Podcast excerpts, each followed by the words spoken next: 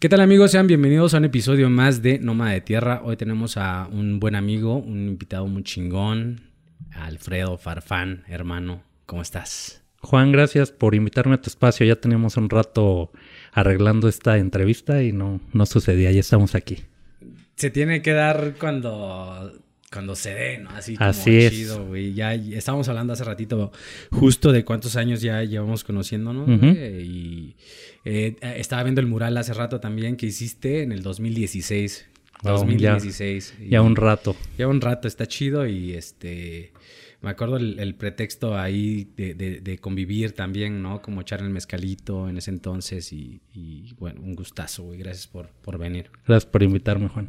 Hermano, este, eh, pues eh, Nómada de Tierra eh, es un espacio en donde generamos ahí a- a la conversación en torno al- al- a la vida del artista, al proceso.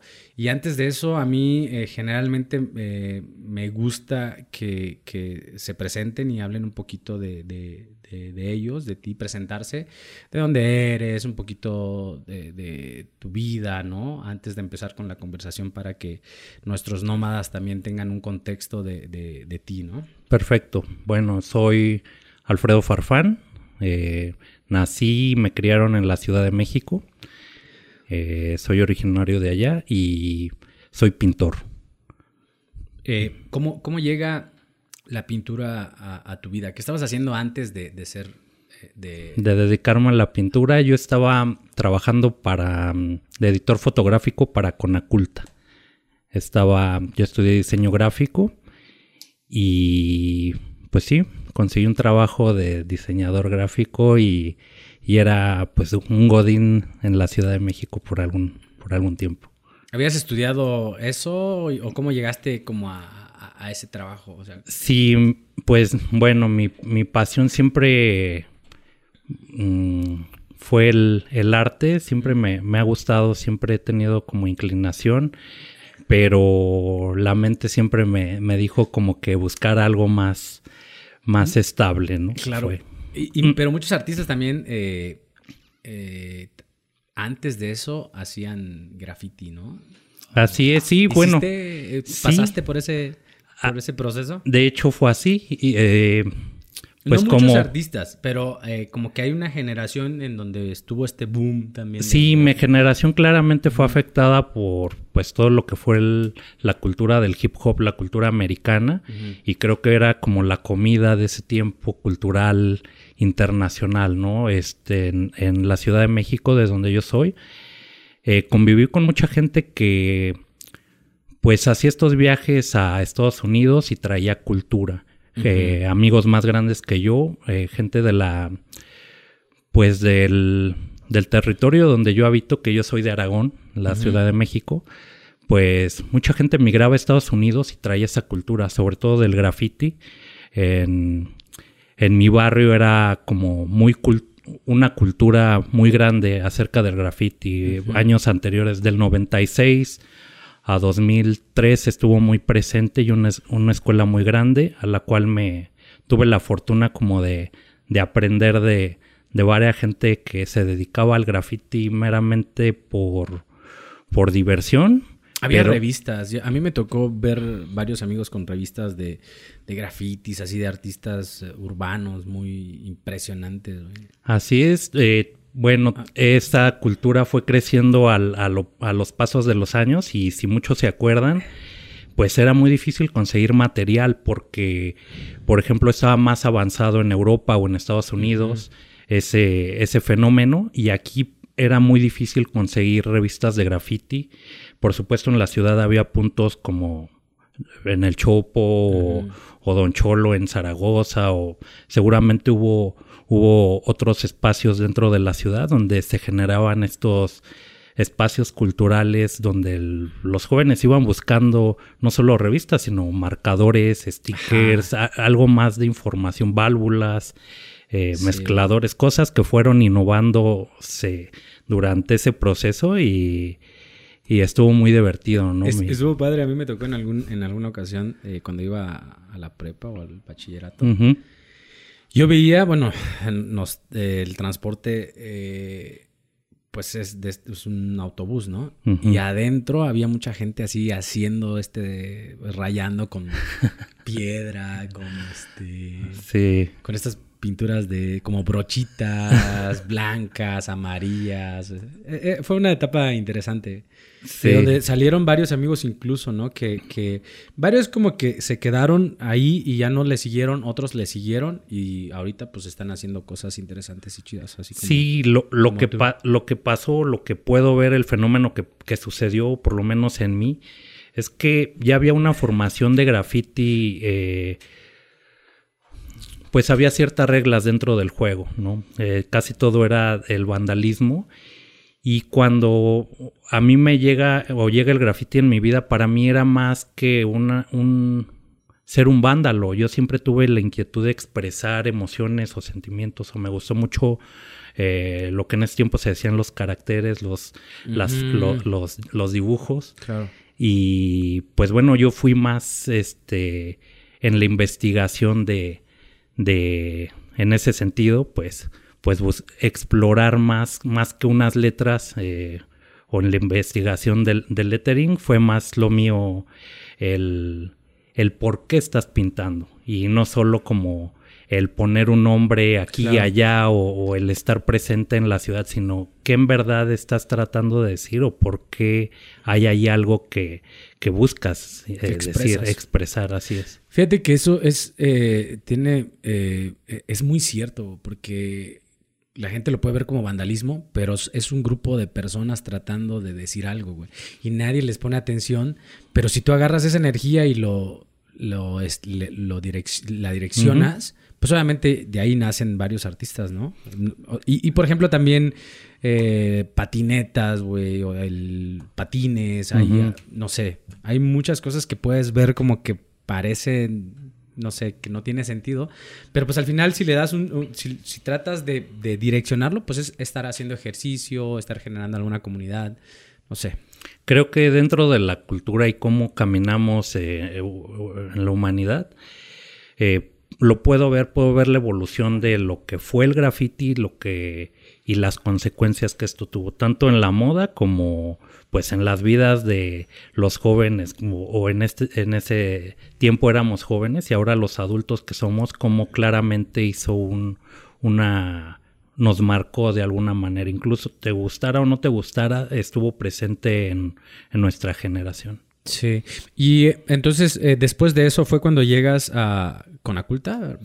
Sí, así es. Eh, bueno, eh, estudié diseño gráfico, no termino, pero logro conseguir un trabajo este, de diseñador gráfico para Conaculta. Estuve un, un rato ahí y decido moverme, decido moverme. Llegó este pues un poquito esta sensación de estar atrapado en una oficina, ¿no? Y no ver cierto crecimiento o poder ver solo dos o tres pasos adelante y de ahí no salir. Entonces yo estaba muy joven, tenía 21 años y decidí hacer un viaje, un viaje a, Sudamérica y dejé pues básicamente todo lo que tenía para pues explorar un poquito el, el mundo, a ver qué, ¿A qué parte, pasaba? A, qué parte de Sudamérica fuiste y cuánto tiempo fue eso? Eh, eh, la idea fue recibir la invitación de un amigo. Eh, vamos para allá, conocí una, una, persona y me invita.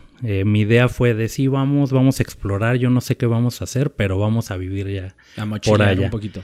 A mochilear y a buscar trabajo de lo que de lo que fuese posible. Sin embargo, no resultó y regresamos a, a, la ciudad. Estuvimos por allá como tres, cuatro meses dando una vueltecita Argentina, Paraguay, Uruguay, eh, Brasil un poquito, Chile. Eso fue como en el 2010, 2010, así es, Juan. porque ah, después de eso, em, no sé, Oaxaca aparece como en tu mapa, ¿no?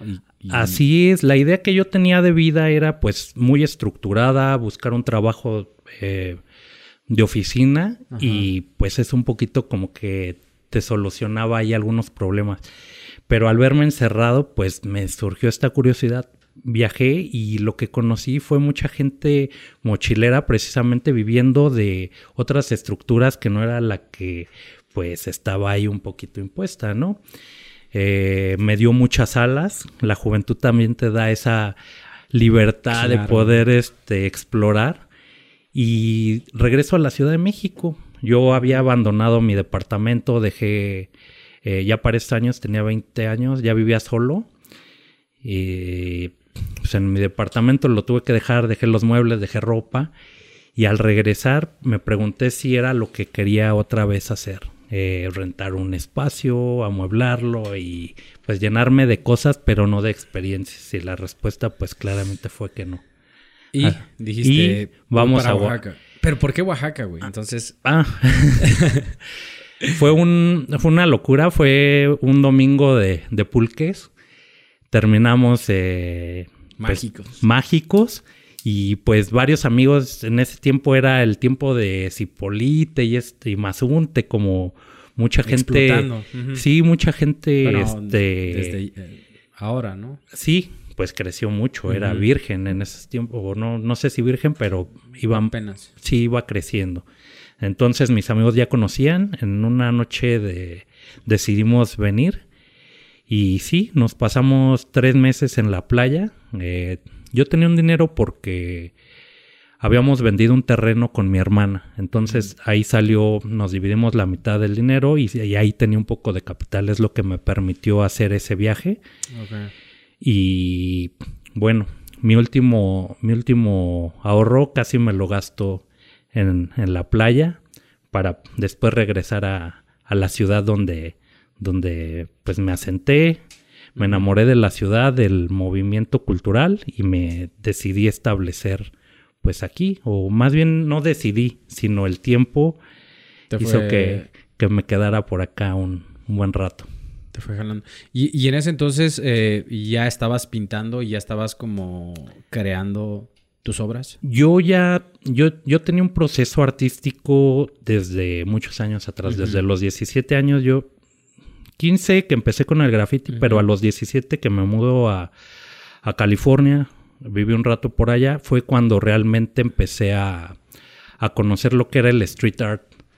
Era una mezcla de graffiti, pero con otras herramientas para poder intervenir la calle, para explorar pues técnicas y, y, compartirlas además. Entonces, eso fue fue como una, una referencia que, hizo que, cambiara hacia el arte. Sí, te, pregunto esto porque mi pregunta va en torno a cómo, eh, porque tú dices que te haces de una lana, ¿no? Te, te a viajar y llegas a Oaxaca, pero obviamente eh, en este proceso ya estabas eh, como viviendo de lo que hacías o cómo, cómo empezaste? No, yo me estaba eh, gastando ese dinero que, que, era un terreno que, que, mi papá había comprado y que era pues por alguna necesidad. en ese momento, en ese tiempo, mi hermana se juntó, se casó, eh,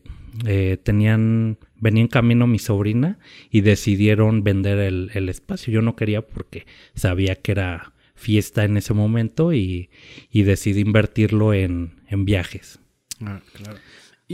Llego a, Oaxaca, a la, playa, me gasto casi los últimos ahorros y lo poco que me queda es, eh, regreso a la, a la ciudad, venimos a la ciudad y decido quedarme. Venía con un amigo, mi amigo regresa a la ciudad y yo decido buscar un poquito de, de suerte a ver qué, qué, estaba pasando, además de que la cosa era salir de la ciudad, ¿no?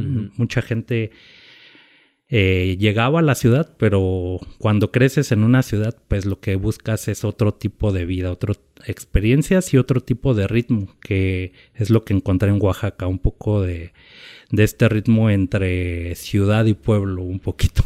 Sí, está, eh, tiene como una medida yo siento que es perfecta, ¿no? a mí me gusta mucho, sí. Como hay cosas a la mano, también hay varios eh, pueblos cercanos donde te puedes ir en una, a una hora, dos horas. Bueno, la playa está un poquito lejos, pero digo, al final hay, hay de todo. Y entrando un poquito a, quiero hablar poco sobre tu proceso artístico de, tus obras.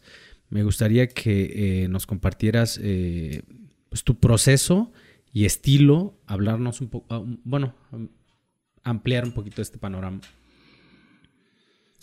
Bueno, mi estilo es influenciado claramente por, por el graffiti, pero también tengo, creo que tengo dos estilos.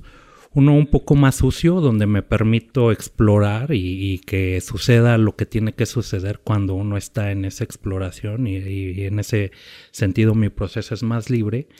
Y otro un poquito más detallado. Eh, eh, me dedico a la fotografía intervenida y esos procesos a veces toman un poco de tiempo el explorar qué vas a hacer con esa imagen que tú eh, obtienes.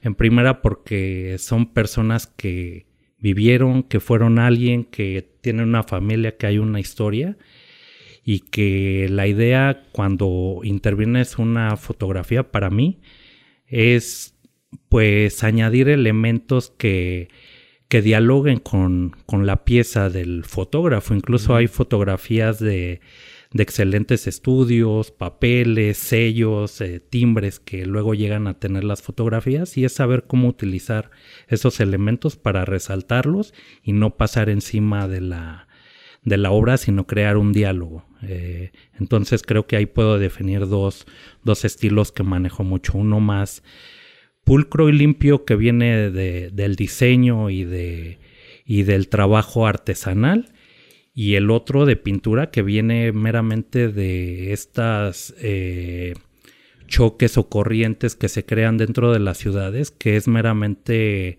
energía pues más violenta, ¿no? Es, es, liberar lo que uno siente para después darle una lectura si quieres o, o como salga ya Hace poco visité tu, taller, tu espacio, eh, y me encontré justo con una intervención que, hiciste en unas, en unas fotografías. ¿Quieres hablarnos de, esa exposición también que, hiciste en... En Roma. sí, este, fíjate que, que eh, tuve la oportunidad de... ya que tocamos el tema, aprovecho para entrar en eso, porque sí, más adelante quiero hablar sobre tu espacio, también donde eh, pueden visitarte y ver el proceso y tus obras, ¿no? Perfecto. De hecho, esta, estas piezas de las que hablas fue mi última exposición. Eh, antes de abrir mi espacio, ahora lo presento. Y esta exposición se realiza porque una amiga en Roma renta un espacio para convertirlo en un bar galería y encuentra dentro de las paredes del el sótano que renta un, un álbum fotográfico y no, no sé si un álbum, sino pues varios o, un archivo fotográfico grande de una familia. Estos... O sea, ella llega a un, lugar que, acondiciona para vivir. O sea, no, estaba acondicionado. ¿Cómo? Lo, en la ciudad de Roma eh, renta un, un basement, un, un sótano lo acondiciona eh, con otro amigo para bar galería. Ah, Era un espacio grande, muy, muy bonito porque pues no imaginas los sótanos y un poco húmedo, un poco eh, cuevoso, pero muy bonito. Y aparecen estas fotografías. En ese tiempo yo estaba trabajando con Tinglado Graphy, precisamente en fotografía intervenida.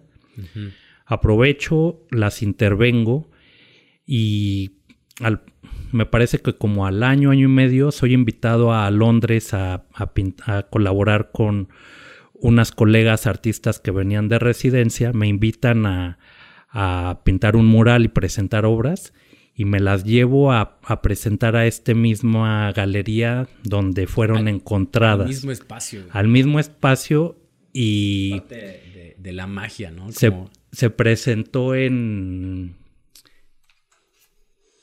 el 2 de octubre, el 2 de noviembre, perdón, el 2 de noviembre del 2017. Esa fue mi última exposición eh, que tuve. Eh, y sí, me, enfermo después de esa exposición. Estuve en, en, Europa un rato, eh, en Londres y después en Roma. Estuve en otros países. pero regreso y me, me enfermo. Entonces por eso digo, hablo que fue mi última exposición. Fue la última exposición y, empieza un proceso, eh, bueno, con, no sé si es de, la enfermedad que, habíamos comentado antes. No sé si quieres hablarnos de, esa parte, cómo, cómo, llega, cómo llega, tú estabas trabajando normal, viajando, haciendo tu exposición y es interrumpido por... Sí, 2017 finales, eh, pues mucho trabajo. Eh, mi, la carrera que estaba construyendo iba en, un buen camino, iba, iba floreciendo, iban dando frutos algunas cosas y repentinamente después de ese viaje al mes eh, me diagnostican enfermedad crónica renal. Mis riñones estaban al 8%. Híjole, Me fui de la vida o sea, del pic. Paraste. A, todo un retroceso, ¿no? Me acuerdo la primera vez que vi a, una nefróloga, me dijo, pues olvídate de tu vida, olvídate de comer, olvídate de tomar, olvídate de viajar, olvídate de básicamente de quién eres y ve acercándote a la iglesia. Es lo que me dijo. No me digas. Entonces fue un proceso ahí medio que no esperaba, pero o sea, eh, fue justo en el viaje, o sea, estabas en el viaje. En el viaje empecé con ciertos síntomas. Eh, yo pensaba que eh, el, uno de los síntomas que viene con la condición renal es que te cansas mucho. Tu mm. cuerpo no, no, no, alcanza a filtrar varios, varios químicos y se quedan en tu cuerpo. Sí, desde, desde Europa ya tenía síntomas y fue aquí donde, donde realmente diagnostican y viene todo un proceso de pues de hospitales y claro. y ese proceso lo, te llevó otra vez a la Ciudad de México así es. Eh, soy de allá toda mi familia está allá. Eh, yo iba de visita yo iba por tres días por, de fin de semana a checar algunas cosas de trabajo y resulta que no pude regresar a Oaxaca por tres años.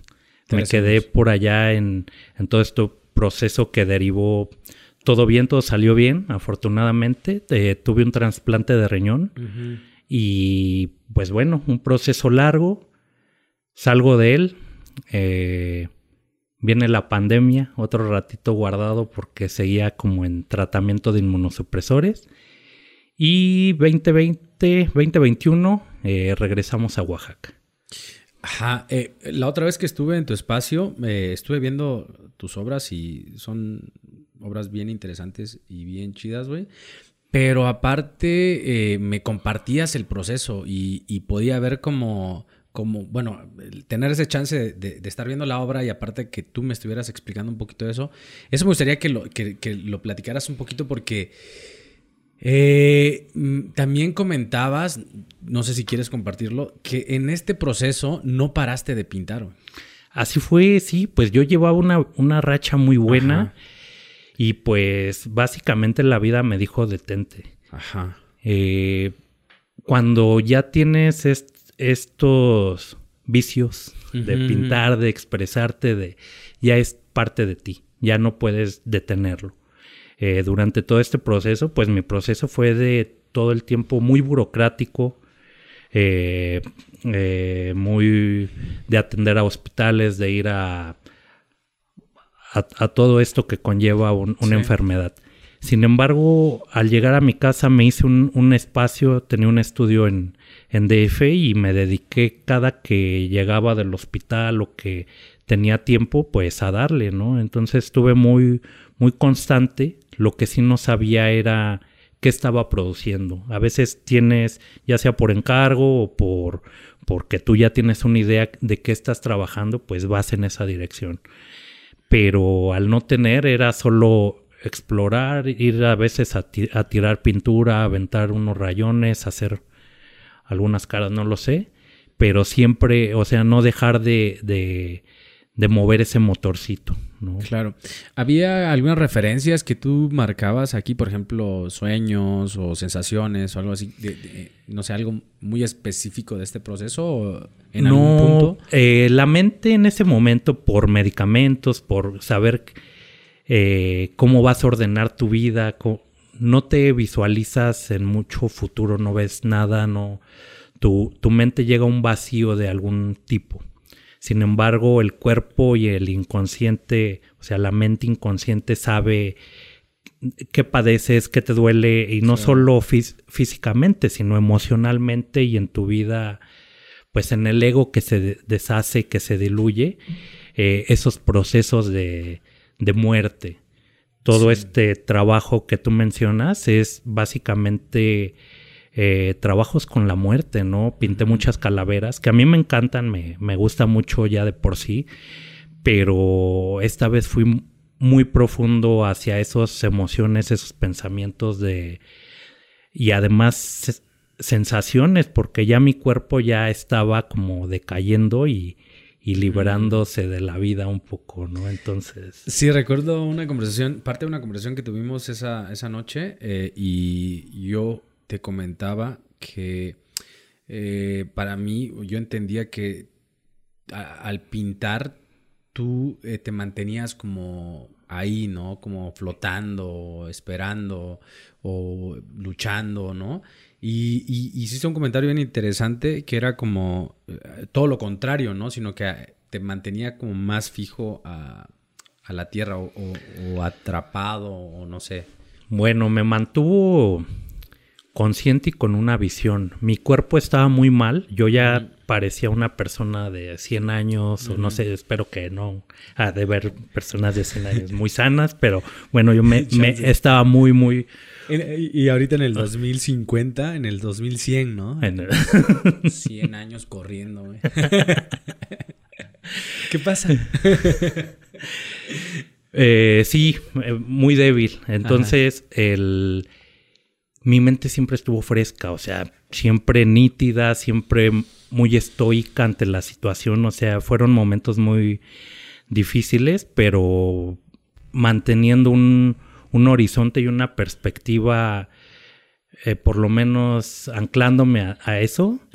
Y en ese, en ese sentido visualizaba y me, me veía ya sano. Entonces eh, me mantuvo muy presente mi pintura de que iba a superar ese reto y, y con ese amor pues decidí darle o entregarme a, a ese proceso. Tú tenías ya visualizado, ¿no? un, como una meta también, ¿no? Como enfocado en...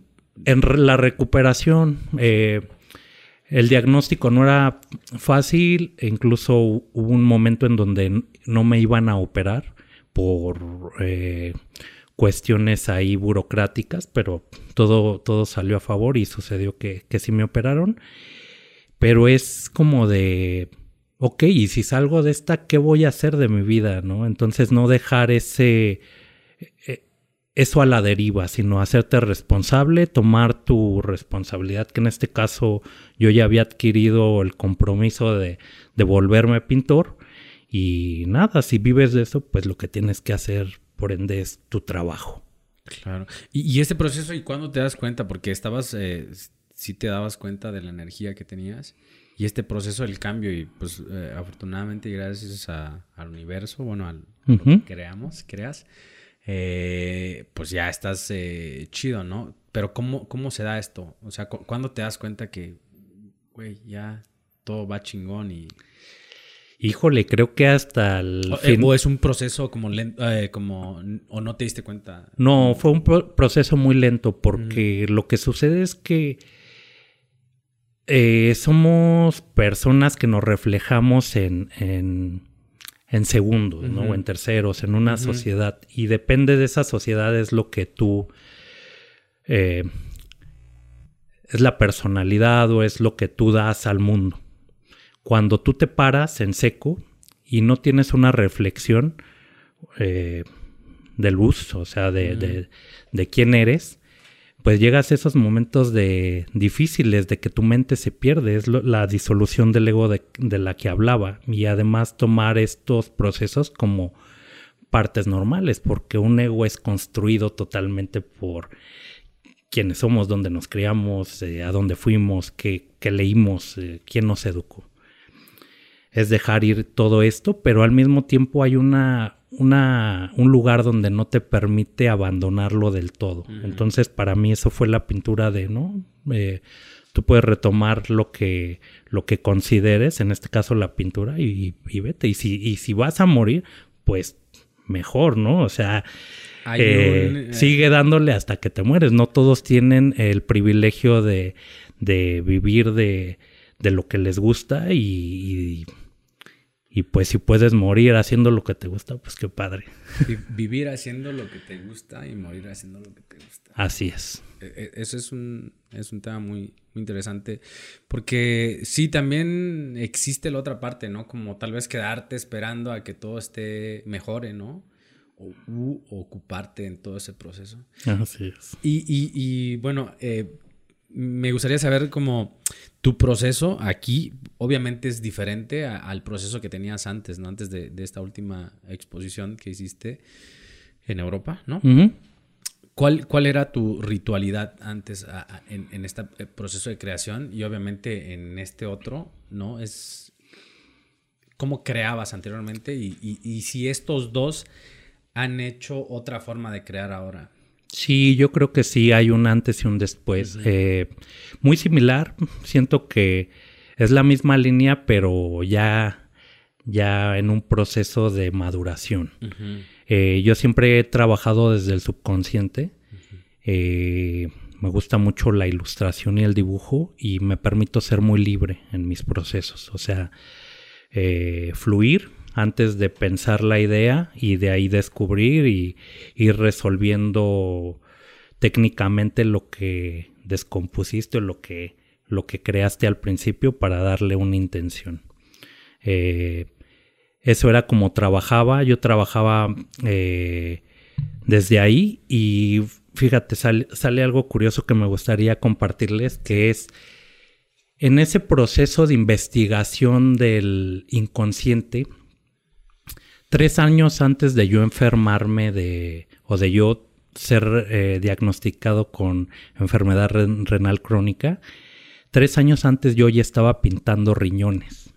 Yo estaba mm. haciendo títeres, estaba haciendo unos móviles y la mayoría de esas obras eran referentes a mis riñones. No fue hasta después de ser diagnosticado, publicaron en alguna revista algún trabajo, fui a ver ese, esa obra a mi Instagram y resultó que la obra se llamaba El Profeta, siendo un riñón enorme y un monstruo caminando ahí con, manos, ¿no? Ahí si, si tienen Instagram pueden, pueden buscarlo. poner la, imagen. Perfecto, sí, el profeta se la vendía a una nefróloga alemana. Ajá. Y dos, tres años, tres años después, pues. ¿Cuánto tiempo antes pasó eso? Tres años después. Sí, hay una conexión del... ¿Cómo, podrías definir esa parte? Ah, muy fácil ahora. Eh, muchas veces nos vamos hacia cuestiones mágicas, espirituales, y, está muy padre porque es como uno accede a la mente, pero darse cuenta que pues es uno, ¿no? Uno es mente y cuerpo, y el cuerpo si uno conecta desde el interior, eh, se va a, profundidades, el, el cuerpo se manifiesta. Y es ahí cuando empecé a ver que mi trabajo me gusta ahora más ir a estos eh, trabajos subconscientes porque la lectura que te dan después de, un tiempo de crearlos es increíble. Es una. Es como una carta astral o una de tarot, ¿no? Que solo tú le das la lectura, pero estás viendo que hablaba de tu presente, pasado y futuro, ¿no? En este caso, estos títeres que te comentó lo explican ahí claramente. Y, eh, y, bueno, ahorita que hablas de esa parte, ¿tú, tú eh, crees en, algo o en este proceso de cómo... Mm, sí y no. Ah, sí, sí, sí creo que cualquier cosa en la que tú creas, le des poder y, y utilices como herramienta de conocimiento eh, o conexión con algo más grande que tú, sirve. Eh, a veces no creo en tanto, en esa línea muy delgada donde se pierdes la mente y no sabes si es real o no es real, porque eh, sucede. Para mí, después de todo este proceso de, de, de lo que viví, pues me doy cuenta que pues sí, es, es una buena herramienta, pero solo creo en el, en el cuerpo, la mente y, y, si existe una energía superior que lo, que lo diseña, lo controla todo, eh, pues también, ¿no? Porque pues ahí están los patrones, está el ADN, está pues estas hélices, ¿no? Las hélices lo hacen todo, ¿no? Claro. Dime, dime. Sí, nada, este está ahí. yo me dedico a la pintura y la pintura es una, un análisis de la luz. Entonces, la luz y el movimiento de la luz. Entonces, en este sentido, el observar y el darle vuelta a la luz y, y, y girarla, no solo la luz, sino la vida misma, este, te da un entendimiento más físico de lo que, de lo que puede ser lo espiritual. No sé. Qué chingón. Y, después de eso, eh, en el 2021 ya regresas a Oaxaca, y, pero regresas y todavía en pandemia, ¿no? regreso, pandemia, sí, sí, sí, no, no sé. regreso, eh, pues ya muy emocionado de regresar a la vida. Eh, sí, salud con el cafecito, mira. Cafecito. Ya está. Gracias, El café nunca. Gracias a ti, hermano. Gracias por, por venir. Echamos cafecito y. Sí, regreso 2021. Ah. Y pues muy esperanzado a ver qué estaba sucediendo aquí. Yo eh, prácticamente me desconecté de pues de mi círculo de amigos, de relaciones laborales, de varias cosas, porque pues, en, la situación que viví no sabía si iba a, pasarla, ¿no? A sobrevivirla. Regreso y veo que todo apagado en Oaxaca. Entonces fue un poco difícil tomar decisiones acerca del futuro. Me, me costó mucho trabajo decidir hacia dónde moverme y lo que decidí por mi salud fue rentar un estudio. Yo siempre he trabajado un poquito eh, pues no anclándome, sino moviéndome un poco más, buscándolo, provocando situaciones, pero la, mi situación me llevó a, a, buscar un refugio. Encontré un, un espacio, eh, eh, creció para el, para el 2021, todavía tenía algunos unas cuestiones médicas que había que resolver, entonces no estuve muy presente. Fue el, fue digamos que el inicio, el final del 2021, el inicio, empecé a rentar el espacio y pues nada, era un, era un garage, me costó un tiempo arreglarlo y para 2022 eh, inauguró el espacio después de un año de estarlo habitando. En Muertos, ¿no? Así fue, sí, en Muertos de 2022 decido abrirlo como, como también un, un símbolo de, e, en especial en este día de regresar de la muerte, ¿no? Así como un, un acto ritual de decir, aquí estoy, ya regresé y, y, pues traigo mis muertos, pero, pero también estos muertos que, que renacieron. La obra habla de, la obra que tengo expuesta en el espacio ahora habla de, de la muerte, pero también del renacimiento, que igual vivimos como sociedad en estos tiempos difíciles. Creo que vivimos algo muy similar de la muerte de muchos egos. Claro. Y volvernos a reencontrar. Entonces estoy 2023 eh, reiniciando con, con esto.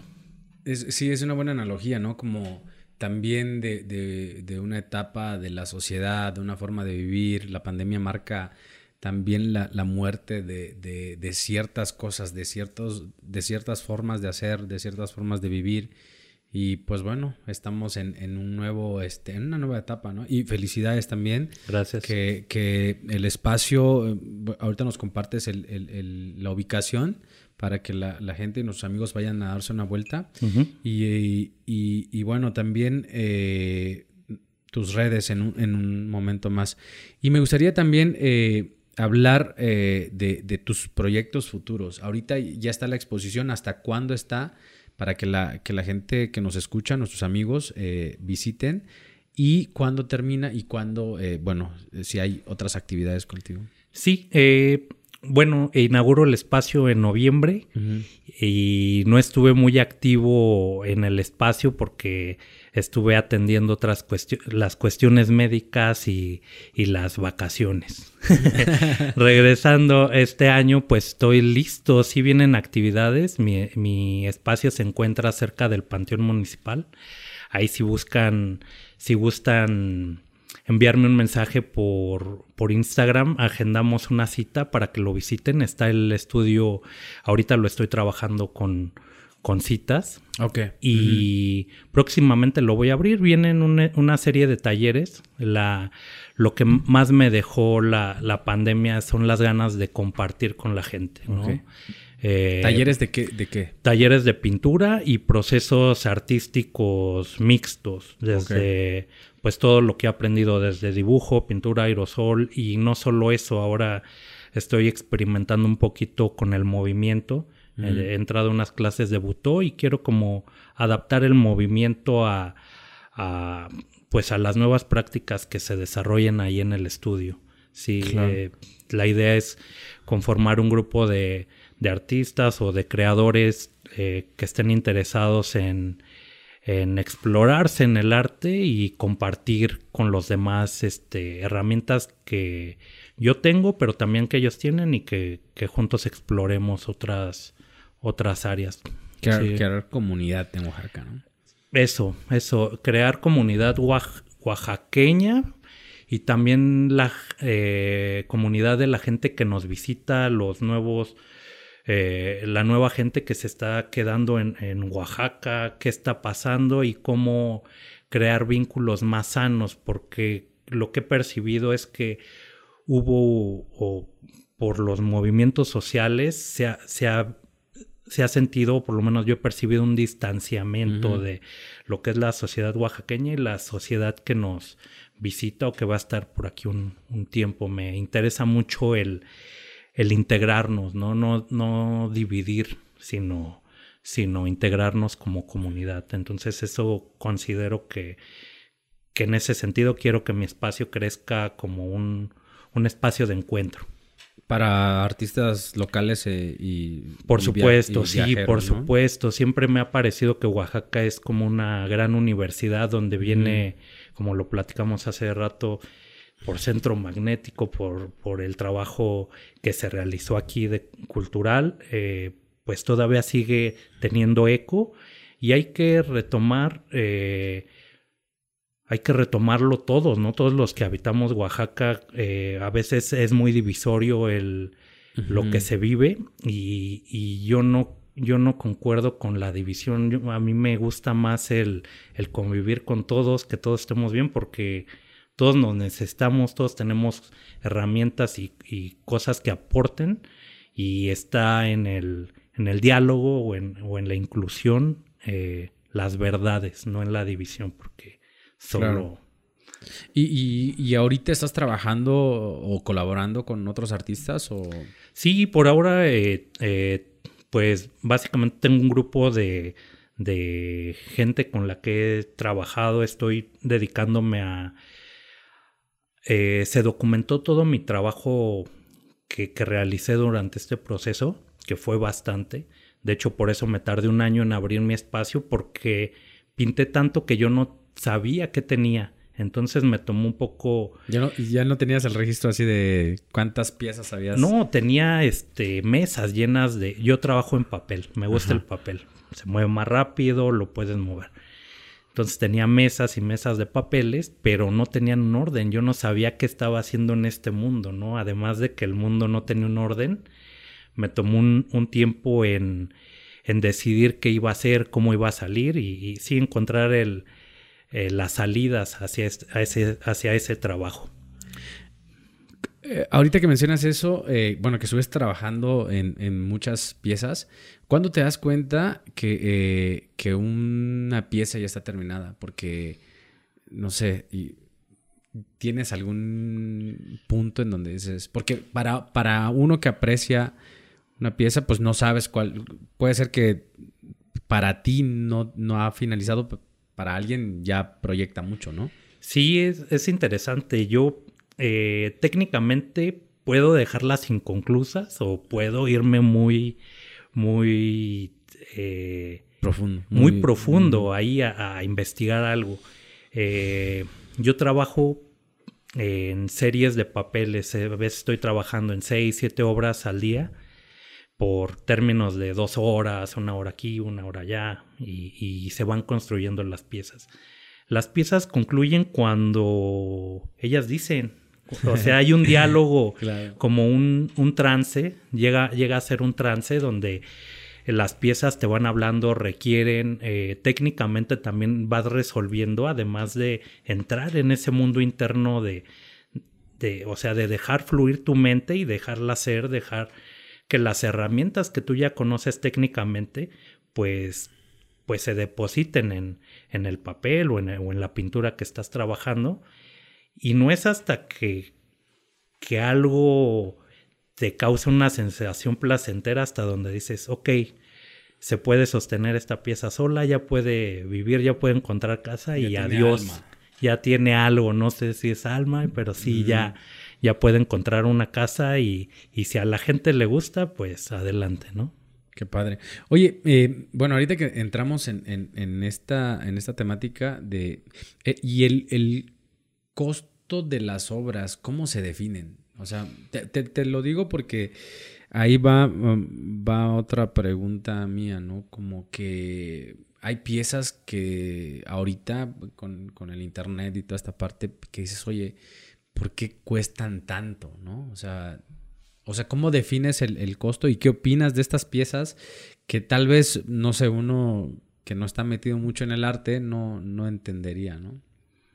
Híjole, ahí es complicado porque cada artista tiene sus técnicas, cada material, pues no sé, si trabajas con pigmentos, si trabajas con ceras, si trabajas con hilos, si trabajas con madera, si trabajas con lo que quieras trabajar. Eso ya implica un costo.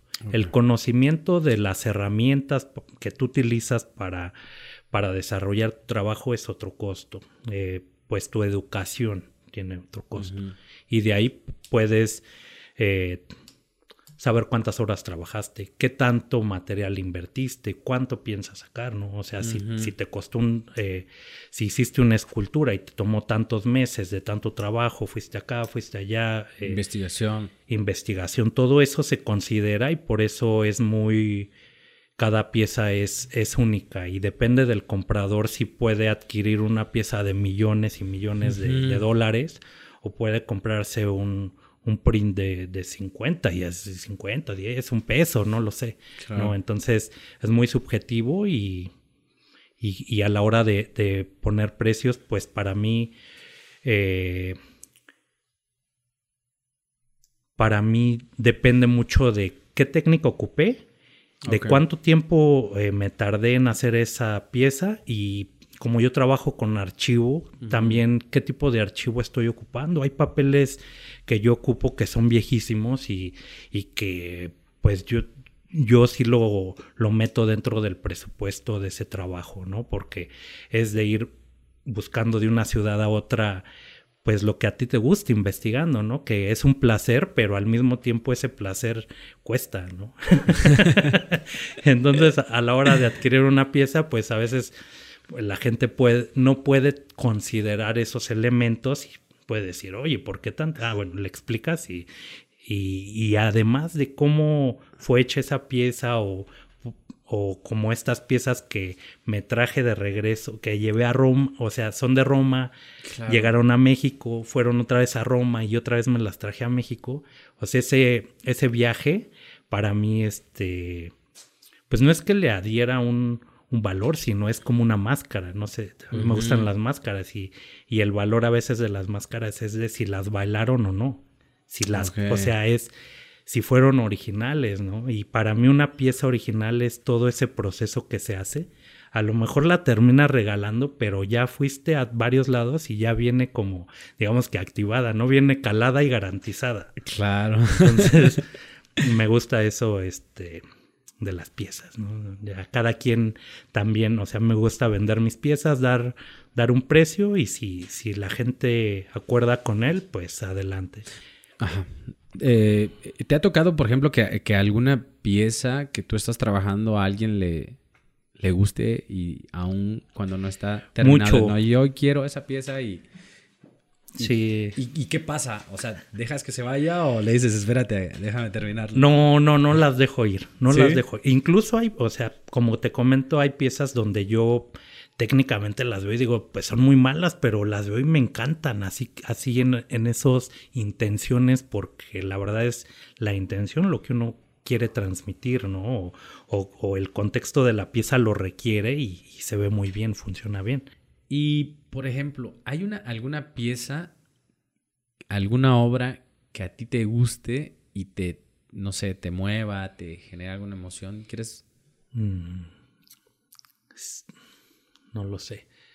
Tengo varias piezas que me he quedado. Yo trabajo por series, eh, como que mis procesos tardan alrededor de tres meses, produzco y, muevo, eh, muevo las obras. Trato de, siempre se me quedan más de las que me gustaría, pero, pero siempre elijo una pieza como que esta es mía y... y de, cada trabajo, de cada serie, tú te quedas con una pieza. Así es, sí, la que más me guste, esa me la quedo yo. no sé, es un... Y, y por ejemplo, hay, ahora, entre todas estas piezas que tienes, ¿hay alguna que, quieras, quieras compartirnos esta porque, no sé, tiene alguna referencia o algo así? Mm, no, tengo una pieza eh, de las fotografías romanas. Eh, que me quedé, esa, esa es una, una pieza que ya va a vivir ahí en el estudio. Y no sé, podría ser una litografía, o sea, no, no, no, les, no les guardo tanto amor, ya no tengo, o sea, después de realizar una pieza yo no le tengo tanto aprecio a, a, mis piezas, ya se pueden ir, ya, ya terminó su, su trabajo conmigo ya. Pero puede ser una, una pieza que realicé en el casa, entonces eh, en el CASA, el Centro eh, de las Artes de San Agustín, fue una escuela para mucha gente, incluyéndome, y una litografía que hice ahí eh, fue mi primer litografía, la conservo con mucho cariño porque trabajé al lado del máster, Maestro Toledo, entonces fue como, como un como algo ahí interesante. Una referencia. Sí, entonces tengo esa litografía, este, sacamos pocas piezas y, y esa es una, una, pieza que conservo más por el, por el respeto, no la idolatría, sino el respeto al trabajo del maestro y, y haber eh, compartido ese, esos momentos con él. Sí, sí, padre. Y bueno, eh, para ir... Eh, aterrizando ya eh, el, episodio, invítanos a tu espacio. Invítanos a tu espacio y a, nuestros nómadas, a nuestros amigos, que te visiten y chequen todo el trabajo que a mí se me hace muy interesante, muy chido. Felicidades por eso, hermano. Yo he visto este pues varias eh, piezas durante todo este tiempo que, nos hemos eh, conocido. Y pues bueno, de la, dirección, tus redes y no sé si se nos está pasando algo más, por favor, coméntanos. Sí, me parece que no, no se pasa nada más, pero este sí, eh, bienvenidos a mi espacio, está en enfrente del Panteón General, si lo conocen y si no, búsquenlo por ahí. Y si tienen una dudita, échenme un mensaje, un, mensaje directo ahí por Instagram. Estoy, estoy ahora un poco más pendiente en mi Instagram. Estoy como Malo Farfán. Eh, tengo una página de Facebook, casi no la actualizo mucho, estoy más, más en, en Insta ahorita. Eh, este año estoy más presente. Y sí, por ahí, si gustan visitarme, si gustan ver de qué les estamos hablando, si gustan checar mi página, eh, Malo Farfán. Malo Farfán. Sí, Malo Farfán. Las redes. En las redes. Así ¿En TikTok también? No, no, no, no. No. no, no, no, no. Ahora es más de jóvenes. Bueno, somos jóvenes, güey. Somos jóvenes. Sí, no, más bien que es una herramienta que no he explorado, no lo sé, no lo ocupo, no consumo. Sí. Tal vez podría se ocuparlo. Puede, se puede. Sí, podría ocuparlo, no, no estoy cerrado. nosotros también, ¿eh? Subimos a videos en TikTok y y no soy juicioso de, no, y no estamos bailando, güey. Ah, bueno, sí, no soy juicioso de eso. Incluso ah. si estuvieran bailando, ¿no? ah, sí, claro. Cada quien su tema. Cada quien su tema. Su tema. Entonces, eso es eso, ¿no? Eh, los invito al espacio. Por ahora no está abierto. Este año se abre. Por citas, dices, ¿no? Sí, por citas. estos, primeros, estos primeros tres meses seguro lo abro.